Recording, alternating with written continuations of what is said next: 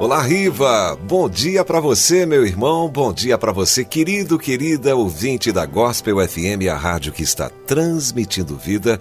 Estamos chegando para mais um momento de reflexão, sempre uma palavra do coração de Deus para o seu coração. Perguntinha básica, porém essencial. Você já sorriu hoje? Não? Ah, então começa agora, porque Jesus te ama e ele te ama muito de uma maneira toda, toda, toda especial. A lição das gaivotas. Um enorme transatlântico partiu de um movimentado porto rumo a outro continente. Do convés, os passageiros acenavam lenços e agitavam as mãos em manifestações de adeus. No porto, Muitas pessoas acenavam igualmente e lançavam beijos no ar, num misto de antecipada saudade e carinho.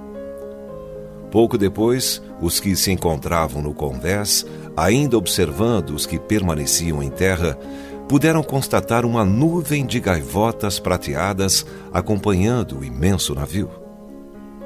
O seu voo atraiu a atenção de quase todos, tanto pela algazarra que promoviam, quanto pelo capricho de suas voltas ao redor da enorme máquina concebida pelo homem. Passada uma meia hora de viagem, o tempo se tornou ameaçador. Ondas de espuma se levantavam ao açoitar dos ventos violentos. Esboçou-se no firmamento uma tremenda tempestade. Com suas possantes máquinas, o navio cortava as vagas agitadas e parecia fazê-lo com dificuldade, dada a presença dos elementos da natureza em convulsão. Um dos poucos viajantes que até então permanecia no tombadilho contemplou as aves a voejar e as lastimou. Como podiam elas, com suas asas tão débeis, lutar contra o tufão, desamparadas nos céus? Elas nada tinham além do próprio corpo para o enfrentar. Suas asas resistiriam ao vento implacável se o possante navio, com suas máquinas que representam milhares de cavalos, resistia com dificuldade ao tempo torrencial? De repente, aquele homem que estava tão compadecido das avezinhas do mar ficou perplexo é que as pequenas gaivotas, estendendo as asas que Deus lhes deu, abandonaram o navio na tempestade e se ergueram acima da tormenta, passando a voar numa região serena dos ares.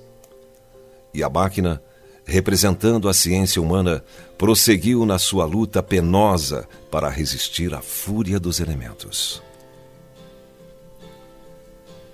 Eu creio que em nossas vidas ocorre de forma semelhante quando pretendemos lutar unicamente com os nossos próprios meios, encontramos o fustigar dos ventos das dificuldades atrozes, que vergastam a alma e maceram o corpo. Contudo, se utilizarmos os recursos da oração, alcançaremos as possibilidades das asas das gaivotas. Pelas asas poderosas da oração, o homem pode se elevar acima das tempestades do cotidiano e voar placidamente. Envolvidos pelas luzes da oração, alcançaremos regiões que o vendaval das paixões inferiores não alcança. Fortificados pela oração, enfrentaremos o mar agitado dos problemas, a fúria das vicissitudes e chegaremos ao porto seguro que todos almejamos. Quando o triunfo nos alcançar, ou quando sofrermos aparentes quedas, busquemos Jesus e falemos sem palavras ao seu coração de mestre e amigo. Condutor vigilante de nossas almas, ele assumirá o leme da frágil embarcação das nossas vidas, permitindo-nos singrar o mar agitado das nossas dores com coragem e segurança. A medida ideal será sempre orar antes de agir, a fim de evitar que procedamos de forma imprevidente, o que nos conduziria ao desespero e à maior soma de dores. No livro de 1 Timóteo, no capítulo 2, versos 1 a 5, a palavra de Deus diz: Antes de tudo, pois, exorto que se use a prática de súplicas, orações, intercessões, ações de graça em favor de todos os homens, para que vivamos vida tranquila e mansa, com toda piedade e respeito.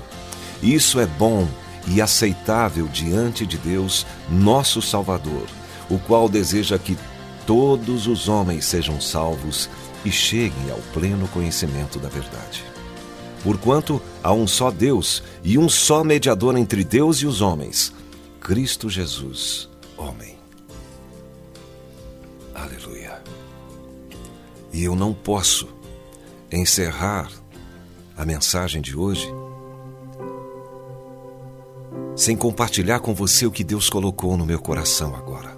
Há situações que Deus precisa intervir, que Deus precisa mudar. Mas também há situações que Deus nunca irá mudar. E sabe por quê? Porque a situação é para você mudar, transformar você. E o dia que você passar a compreender isso e mudar a sua visão, então você dirá, como o apóstolo Paulo, porque a nossa leve e momentânea tribulação produz para nós um peso eterno de glória muito excelente. Não atentando nós nas coisas que se veem, mas nas que não se veem, porque as que se veem são temporais e as que se não veem são eternas. 2 Coríntios, capítulo 4, versos 17 e 18. Sabe, eu quero declarar em nome de Jesus que esses dias que vêm à frente se chamarão decisão. Deus vai colocar um basta, vai colocar um ponto final nesse ciclo de dor, de humilhação e de afronta, e tu verás com os teus olhos o Senhor pelejando por ti. Tão somente fique calado, calada. Quando Deus colocar o ponto final, aí você solta o grito de vitória. Oh, aleluia! É forte o que eu sinto falando essa palavra para você. Aleluia. Vai ter virada, meu irmão. Vai ter virada na tua vida. Um rebuliço vai acontecer.